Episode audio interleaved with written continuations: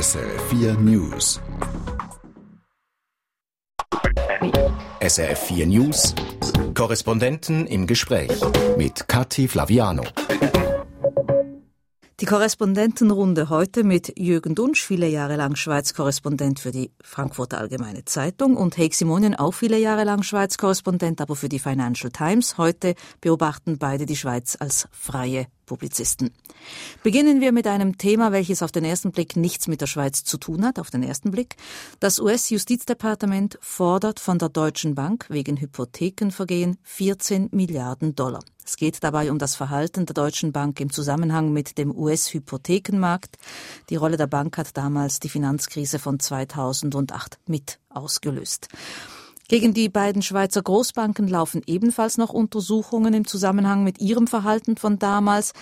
Ist diese drohende Buße für die Deutsche Bank äh, ein Problem für die beiden großen Schweizer Banken, Heik Simonien? Jein, äh, weil aus, aus zwei Gründen. Erstmal, die Summe ist zuerst beachtlich, natürlich 14 Milliarden, aber ob es nach Verhandlungen und aller Art, ja, Versuche bei 14 bleiben wird, äh, ja, ich bezweifle es, aber wie viel kleiner diese Summe sein wird, weiß ich nicht. Im Markt spricht man von 5, 5 Milliarden plus minus. Wir wissen, dass die Amerikaner schon aus anderen Gründen mit anderen Banken erhebliche Summe verlangt haben. In diesem Fall bei dieser sogenannte Mortgage-Backed Security Securities. Ich glaube, die Bank of America musste den, die höchste Strafe zahlen, 16 Milliarden, aber die war sehr, sehr involviert. Bei anderen geht es um 8 Milliarden, 5 Milliarden bei Morgan Stanley und Goldman Sachs. Also bei der Deutschen Bank wird es nicht bei 14 bleiben, aber immerhin eine sehr wichtige Summe. Was das für die Schweizer bedeutet, zweite Element, müssen wir noch abwarten. Soweit ich mich daran erinnere, und ich ist es komisch, dass hier heute ja die Veteranen sind, weil sowohl Jürgen Dunsch als ich, wir waren dabei bei jeder Konferenz der UBS und der Credit Suisse, bei jeder neue äh, äh, ja, äh, Überraschung über neue faule Kredite 2007, 2008, 2009 wie groß die ja eventuelle ähm, äh, äh, äh, Summe sein wird, müssen wir noch abwarten. UBS war mindestens in meinem Gedächtnis eine relativ große Player in diesem amerikanischen Markt. Deswegen auch musste die äh, äh, UBS so viel Geld zur Seite stellen äh, bei, der, bei der Krise, weil sie noch in ihrem Warehouse, in ihrem Bestand so viele faule Krediten hatten. Die Credit Suisse hingegen war relativ wenig in dem Residential, also in den privaten Häusern Geschäft involviert, aber ziemlich viel in den gewerblichen. Äh, da gibt's weniger Tralala, aber sicher noch einiges zu passieren. Es kommt ja nicht nur darauf an, um wie viel äh, die Amerikaner ihre Forderungen ermäßigen werden, dass das kommen wird. Sie sagen ja selbst gegenüber der Deutschen Bank, das ist ein Vorschlag und eine Verhandlungsgrundlage. Aber die, den Rabatt, den man aushandelt am Ende des Tages, das ist das eine. Aber das andere ist, wie viel Rückstellungen hat man denn überhaupt schon getätigt? Ich meine, die Deutsche Bank hat für alle Rechtsfälle fünf Milliarden zurückgestellt. Äh, das heißt, das wird wahrscheinlich dann ausgereizt werden, allein für diesen einen Fall. Ob das bei UBS und Credit Suisse vielleicht so ähnlich ist, ähm, das muss der Spekulation offen bleiben. Eines ist klar, die CS hat natürlich noch sehr viel mehr andere Bereinigungskosten. Äh, sie ist ja dringend darauf angewiesen, dass der Börsen, äh, der Börsengang der Schweiz Aktivitäten klappt. Bei der Deutschen Bank hat auch andere hohe Belastungen zu gewärtigen. Also wahrscheinlich von den dreien ähm, wobei wir mit vielen Unbekannten mhm. arbeiten, ist wahrscheinlich noch die UBS am besten positioniert, weil soweit äh, es irgendwie geht, gut aufgestellt ist heutzutage. Aber gewisse Ängste scheinen ja wirklich im Raum zu sein, dass, äh, dass es heute bei der Deutschen Bank an der Börse nicht besonders gut aussah. Das ist naheliegend. Aber sie hat quasi auch CS und UBS runtergezogen. Das drückt ja ein gewisses Besorgnis nicht aus. Nicht nur CS und UBS, aber den ganzen europäischen Bankensektor, sogar Banken, die, die kaum damit was zu tun haben. Ich glaube, es gibt hier ein zweites Element. Und zwar, wir sprechen noch von Ereignissen, die sind fast zehn Jahre alt jetzt. 2007, 2008 2008, 2009.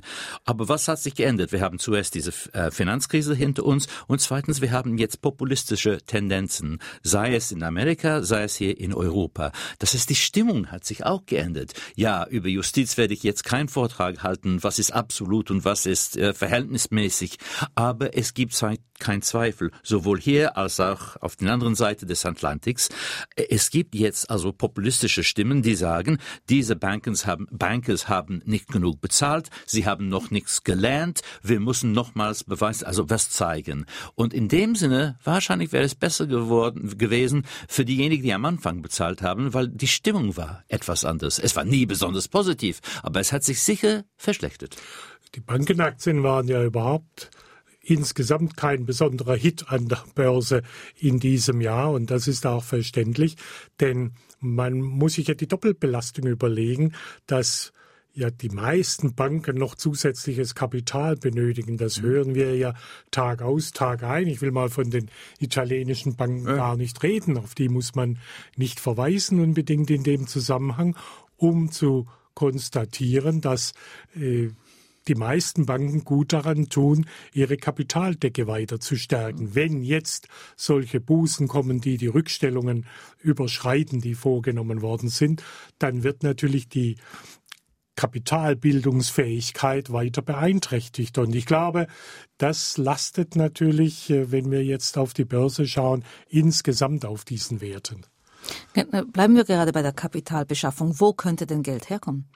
Ja, also ursprünglich, also normalerweise von ähm, Aktionäre, aber natürlich die Aktionäre sind schon stark belastet. Es geht auch um Glaubwürdigkeit. Ähm, ich weiß nicht, welche von den Banken größeren Probleme hat, aber es stimmt, dass die UBS okay Geld zuerst von der Regierung gekriegt hat, hat es später zurückbezahlt und eine Kapitalerhöhung gemacht hat. Andere Banken haben mehrere Kapitalerhöhungen. Jürgen Dünsch hat gerade die Italiener erwähnt. Natürlich, es gibt Fälle, wo der Aktionär null Geduld mehr hat und nicht bereit ist, weiter Geld reinzuschmeißen, wenn so viel Geld schon verbrannt äh, worden ist. Also das wäre die ursprüngliche Quelle, die, die beste, die, die normalste Quelle. Das zweite ist natürlich Assets, also das, was die Bank besitzt, sei es Immobilien. Man hat gesehen bei der Credit Suisse, man hat relativ viel in den letzten Jahren verkauft. Vielleicht gibt's noch viel Tafelsilber. Ich erinnere mich noch bei der Deutschen Bank, Jürgen, Sie kennen das auch. Äh, es gab eine wunderschöne Kunstsammlung, also von deutschen Expressionisten da oben in den in den äh, zwei Türme in Frankfurt. Vielleicht zu dem Tag kommt es nicht, aber es gibt noch einiges, was man verkaufen kann. Und drittens, man kann den ganzen Geschäftsvolumen verkleinern, so dass man weniger Kapital zur Seite schaffen muss. Naja, deutsche Expressionisten werden keine Bank retten. äh, es gibt ja noch äh, ganz andere Strategien. Wir hatten es gerade erwähnt und die Credit Suisse führt es vor. Man kann natürlich Teile an die Börse bringen und das geschieht ja äh, jetzt und äh, die Vorbereitungen laufen offenbar planmäßig. Nur, ich meine, es ist ja nicht die Idealkombination, denn die, der Schweiz-Teil der Credit Suisse zum Beispiel auch bei der UBS ist natürlich einer der stabilsten Teile in der ganzen Bank. Das heißt, die Credit Suisse, wenn sie einen großen Teil an die Börse bringt, wird natürlich in sich wieder volatiler. Auch das ist keine Empfehlung für dies, für solche Banken. Wir wissen noch nicht, wie hoch die Buße wirklich für die Deutsche Bank ausfällt. Wir wissen nicht wirklich, wie es sich für CS und UBS auswirken könnte. Äh, trotzdem, könnte es noch mal so richtig gefährlich werden? Ich glaube nicht. Also wir sind, äh, zumindest was die Schweiz betrifft, sind wir, glaube ich, soweit man das sagen kann, auf einiger, einigermaßen sicherem Grund. Das sieht natürlich in anderen Teilen Europas ganz anders aus. Ähm, man wird äh, versuchen, dann natürlich planmäßig zu reagieren. Wie gesagt, wir hatten die Stellschrauben hier gerade diskutiert. Äh, und ehrlich gesagt, im schlimmsten Falle, trotz aller Too Big to Fail äh, Vorlagen, die da gemacht worden sind, am Schluss ist der Staat als mhm. der Retter in letzter Instanz, wird dann wieder bereitstehen. Das wissen auch alle. Mhm. Und das wäre in der Schweiz ganz gewiss genauso. Keine Ideallösung. Die letzte Rettung bei der UBS hat gezeigt, das war für den Staat ein gutes Geschäft mhm. gewesen. Das ging ja relativ schnell, die Sanierung. Es ist zu hoffen, dass mit all den neuen Finanzinstrumenten so etwas nicht nötig wird. Das wäre, wäre gut. Aber ich glaube auch nicht, dass es in der Schweiz je auf absehbare Zeit oder in Anbetracht der Risiken, die drohen, ähm, es noch einmal einen UBS Fall 2 geben wird. Ich äh, stimme vollkommen zu. Äh, es ist natürlich schwer zu äh, beurteilen, weil wir wissen nicht genau, was für Risiken davor stehen. Im Prinzip ist die UBS in einer besseren Lage, weil die Reserven da, diese Kapitalpolster, wesentlich dicker ist als bei der CS. Eventuell ist die UBS aber mehr beteiligt in der ganzen Geschichte. Andererseits bei der, CS, und das ist ein Kernelement im Banking, würde ich sagen. Es geht um Glaubwürdigkeit. Und auch mit einem neuen CEO, schon seit einem Jahr, Herr Thiam, haben. Man hat da wirklich äh, viel Glaubwürdigkeit verbrannt. Äh, die Atmosphäre mit den Aktionären ist vergiftet. Und da habe ich ein bisschen Angst, weil wenn es wirklich zu einem Problem käme, ich kann es mir gar nicht vorstellen, dass die äh, CS Geld von ihrer Aktionäre verlangen könnte. Ja, es gibt diesen Plan, dann äh, die Schweizer Tochtergesellschaft an der Börse zu bringen. Das würde schon ein bisschen Geld einholen, aber in extremis, genau. Man hat all diese Gesetze über Too Big to Fail und so weiter verabschiedet, aber Mutterstaat würde da parat stehen für eine Großbank wie die CS. Wenn Sie die Stimmung mit den Aktionären oder unter den Aktionären gegenüber der CS ansprechen, würde ich gerne noch eine Meinung von meinem Fernsehkollegen Reto Lipp von heute mhm. in die Runde werfen. Er kommt zum Schluss, die Anleger haben einfach keine Lust mehr auf Firmen, deren Gewinne für Bußen draufgehen. er fragt sich oder behauptet, äh, das Geschäftsmodell der Banken funktioniert so nicht mehr, weil wir machen mehr oder weniger alles, was erlaubt ist, gehen manchmal übers Limit. Wenn wir erwischt werden, zahlen wir halt eine Buße. Das wäre die Haltung bis heute gewesen. Und da ziehen die Aktionäre vielleicht nicht mehr mit. Das, das ist, die, das ist der eine Aspekt, aber ich glaube, man muss es äh, weiterziehen. Es ist nur, ist nicht nur der, die Erscheinung, wir haben keine Lust mehr, Bußen zu finanzieren, sondern die Banker haben sich doch unglaubwürdig gemacht in den letzten Jahren. Wie mhm. oft haben wir gehört, jetzt ist alles bereinigt, jetzt wird alles besser. Und dann wurde eben doch nichts besser, weil ja. immer wieder neue tote Fische an die Wasseroberfläche gespült wurde, die leider auch wieder zu bereinigen waren. Bei den Boni hat sich nicht allzu viel getan. Davon, von leeren Versprechungen haben die Aktionäre genug. Äh, die Vergangenheit würde ja jeder akzeptieren, dass die bereinigt wird, wenn die Zukunft wirklich besser würde. Aber wir wissen, der, die, die, das ganze Tohu Wabo um die Langfristprognose vom Herrn Thiam bei der CS, dafür kann sich doch kein Aktionär ja. mehr was kaufen, der endlich mal auch kurzfristigere Verbesserungen sehen will will nur eins hinzufügen, äh, und zwar Reto Lipp kenne ich gut, ähm, einer sehr gute Beobachter. Ich hätte ihm aber nur gesagt, hey mal, du bist in diesem Fall ein bisschen zu zynisch. Äh, aber ich muss hinzufügen, schauen wir mal den Fall Wells Fargo, den größten Bank in den USA, war während der Krise kaum beteiligt, hat gesagt, wir machen unser Modell von Retail Banking, mit diesem Investment Banking haben wir nichts zu tun oder sehr wenig zu tun. Und äh, es war bis neulich die höchst kapitalisierte Bank der Welt. Was geschah in den letzten Wochen? Ein Skandal. Warum? Eine Buße von 158 Millionen Dollar. Warum? Weil diese Retailbank, die hauptsächlich mit Privatkunden arbeitet, eine sehr ambitionierte äh, Ziele an ihre Mitarbeiter in den Privatbank also äh, gesetzt hat. Und um diese Ziele zu erreichen, was, was haben viele Mitarbeiter, man spricht von mehr als 5000 Kündigungen gemacht. Die haben neue Kontis geöffnet für Kunden, die gar nicht wussten, dass die Kontis existieren. Die haben Geschäfte betrieben, um ihren Chefs zu zeigen, dass sie die Ziele erreicht haben. Jetzt kommt alles raus. Natürlich, das Publikum in Amerika ist stinksauer. Und das angeblich von einer Bank, der während der Krise von ihrer Sauberkeit äh, immer überzeugt war. Und je länger die Krise weg ist, desto mehr vergessen wir alle, was damals war. Oder die Banker. Also, bon, also vergessen natürlich für derjenige, der tatsächlich rausgeschmissen wurde. Es gab der berühmte Beispiel in Großbritannien von ähm, dem Royal Bank of Scotland, der Chef derzeit, der die die, Vor, ähm, die Vorwärtsstrategie, da, dafür war er äh, verantwortlich, ähm, äh, Sir Fred Goodwin. Also der Goodwin ist nicht nur rausgeschmissen worden, das ist aber wirklich eine kleine Großbritannien. Sein Ritterschaft ist zurückgezogen, also er ist kein Sir mehr. Jetzt Finanziell wohnt er immer in ein schönes Haus, ja, natürlich. Aber, pardon, als Demutigung, also größer könnte es kaum sein. Und das ist der Vorteil unseres Alters. Wir vergessen nichts, sondern wir werden die Vergangenheit nee. immer wieder in Erinnerung rufen. Sie hören SRF 4 News mit Jürgen Dunsch und Heik Simonien. Wir lassen die Deutsche Bank und kommen äh, zur Europäischen Union und der Schweiz. Die Zuwanderungsinitiative, da bleibt Brüssel hart. Die Europäische Union beharrt auf einem neuen Rahmenabkommen mit der Schweiz.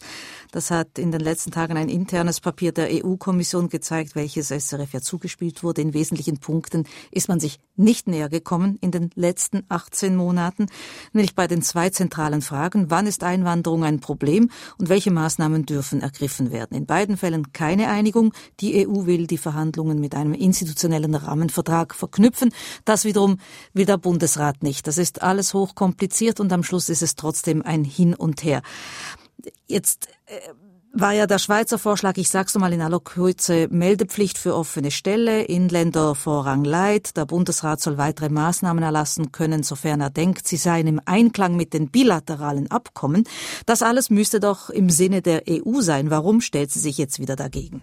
Weil die EU eben was ganz anderes will. Sie wird jeden, mhm. äh, Sie hatten es erwähnt, sie wird jeden Anlass nutzen, um das Rahmenabkommen zu forcieren und möglichst unter Dach und Fach zu kriegen. Das ist einfach eine Schieflage in der ganzen Verhandlungsanordnung verschlimmert noch bei der Schweiz durch die Rolle des Bittstellers, in die man sich begeben hat. Das ist verhandlungstaktisch meiner Meinung nach ein solcher Fehler. Wenn Sie etwas durchsetzen wollen, Interessen durchsetzen wollen, müssen Sie die Interessen anmelden, zur Not drohen, sofern Sie über Drohpotenzial verfügen, aber nicht äh, in einer Rolle auftreten. Hoffentlich wirst du das akzeptieren. Und dann macht man den Inländer Vorrang leid und sagt, ach, da hat die EU gar nichts mitzureden. Mhm. Die EU fragt da gar nicht danach, sondern die macht genau das, was äh, wir jetzt gerade besprechen. Sie meldet ihre Ansprüche an. Das heißt, Sie haben von Anfang an gedacht, dass die EU bei dem Vorschlag nicht mitzieht, Heik Simon. Ja, und das habe ich sogar, ich glaube, in dieser Sendung mehr als einmal gesagt. Also ich finde es also wirklich pragmatisch, intelligent, was man jetzt aus Bern hört, diese, diese tatsächlich, ja, äh, Inländervorrang, Leid und so weiter und so fort ähm, aus dem Nationalrat. Vielleicht immer, man hat das auch bei Bankkundengeheimnis gesehen. Äh, gute Ideen, aber leider etwas zu spät. Aber ich glaube auch, wenn die Ideen vorher gekommen wären, meine, ja, mein Gefühl, meine Stimmung, die Kontakte, die ich noch in Brüssel habe, waren immer, jetzt haben wir es satt. Jetzt brauchen wir diese Rahmenabkommen. Die Schweizer haben gut verhandelt, die haben die bilateralen. Es gibt x, ich weiß nicht wie viele separate Verträge, aber so weiter kann man nicht. Die EU trifft sich ja zurzeit äh, zum Gipfel und Jean-Claude Juncker sagte in den letzten Tagen mal, es wird keinen Binnenmarkt à la carte geben. Die Botschaft ging eher nach, nach mhm. Großbritannien, nach dem Brexit, mhm. dürfte aber in dem Fall auch für die Schweiz gelten.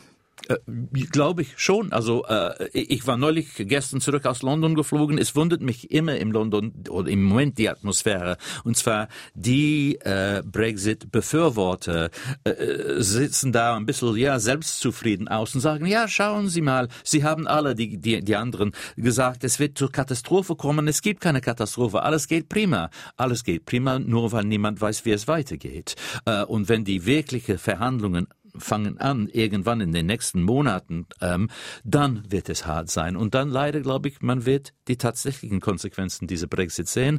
Aber die beiden Länder, Schweiz und Großbritannien, sitzen im gewissen Sinne im, im gleichen Boot, weil die beide eine Quadratur des Kreises suchen. Das heißt, man will Mitglieder des Binnenmarkts sein, mit allen Vorteilen und noch schlimmer für Großbritannien, man will immer diese ähm, äh, Vorteile für den Finanzsektor haben, was die Schweiz nicht hat, aber man will andererseits die Migration begrenzen. Sorry, das geht nicht. Das ist die Frage, ob das nicht geht, wenn man außerhalb der EU ist. Ähm, es mehren sich ja die Stimmen und ich denke, das ist sicherlich eine Überlegung wert, ob die Grundfreiheiten der EU wirklich die Personenfreizügigkeit einschließen äh, müssen für Staaten, die mit der EU in Verbindung sein wollen und eine enge Verbindung haben wollen, aber keine Mitglieder mhm. sind.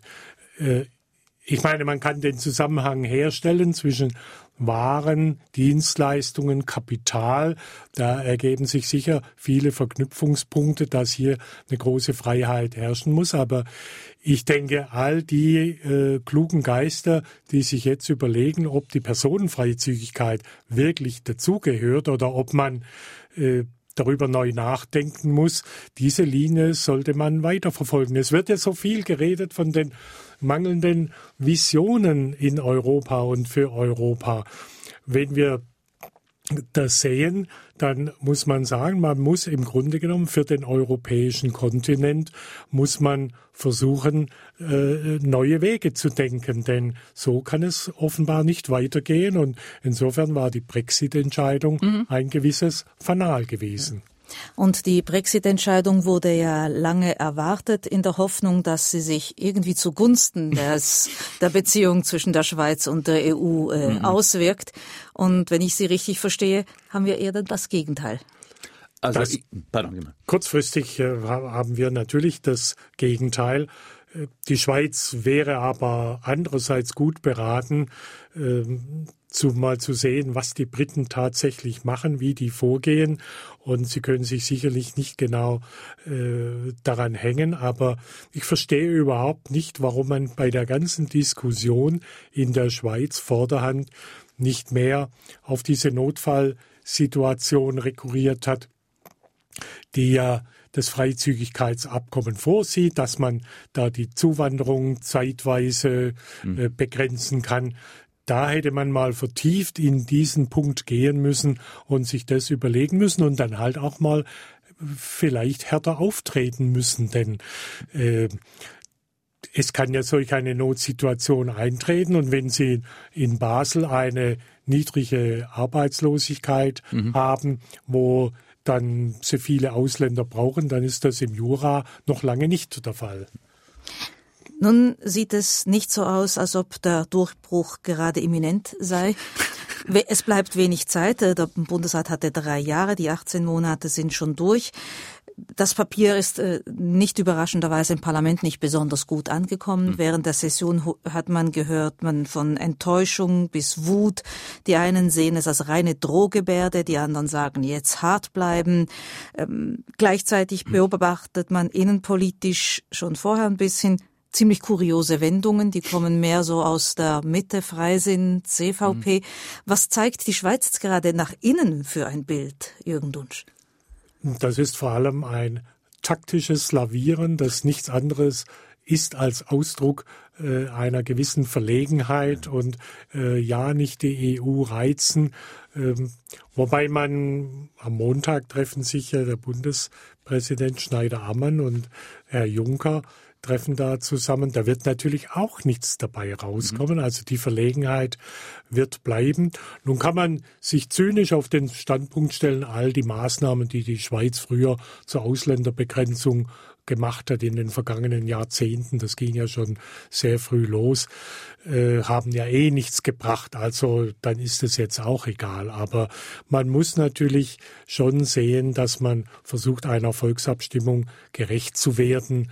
Und Inländervorrang Leid wird es leider nicht gerecht, auch wenn damals die Abstimmung, das vergisst man ja immer, ganz denkbar mhm. knapp ausgefallen ist und wir ja eine gespaltene gespaltenes Volksmeinung mhm. eigentlich haben. Es gibt Leute in Großbritannien, die noch von einem zweiten Referendum träumen. Also ich glaube, es ist nicht realistisch, aber dieser Traum existiert noch. Es gibt auch Leute in der Schweiz, die von einem zweiten Referendum noch träumen. Vielleicht sollten beide Länder hier reflektieren und irgendwie das Volk nochmals zu die Urne bringen, um ein anderes Ergebnis irgendwie zu bekommen. Gehen wir nochmal an die Urne, Jürgen Dunsch? Ja, wir haben ja immer noch die Rasa-Initiative. Ja. Mal sehen, was. Ja, die muss ja ab, darüber muss ja abgestimmt werden. Wir werden sehen. Herzlichen Dank, Jürgen Dunsch und Heik Simonien, als Gäste in der Korrespondentenrunde hier auf SRF 4 News. Mein Name ist Kathi Flaviano. Gleich gibt es Nachrichten. Eine Sendung von SRF 4 News. Mehr Informationen und Podcasts auf srf4news.ch.